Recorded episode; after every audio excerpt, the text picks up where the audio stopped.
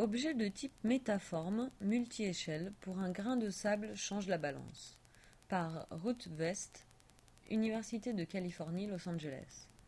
Dans ce projet, nous explorons l'utilisation de glyphes dimensionnels générés par un algorithme personnalisé de type métaforme. Ces enregistrements différenciés individuellement depuis une banque de données massive comprend 17,4 millions de séquences génétiques nous permettant de réfléchir sur la numérisation de la nature et de la culture. Ces données ont été récupérées par l'expédition Global Ocean Sampling, conduite par l'Institut J. Craig Venter. Il utilise la génétique marine des micro-organismes à travers les océans du monde, qui retiennent le carbone de l'atmosphère et a un impact sur le climat global. Pour ce travail, nous avons créé un algorithme personnalisé de type métaforme afin de générer plus de 17 millions d'objets 3D multidimensionnels chaque séquence se visualise en combinaison avec les métadonnées sociales et environnementales de chaque lieu. Cette stratégie visuelle conduit à la fois à des données quantitatives et qualitatives en une seule représentation.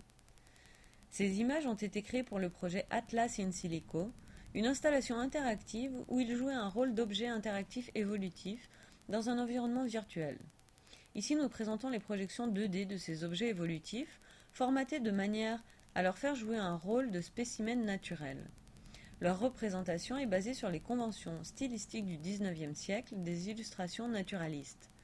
Ceci permet au projet de maintenir un lien historique entre art et science, tout en renégociant cette relation au XXIe siècle à travers l'utilisation du numérique, des algorithmes et des esthétiques de données.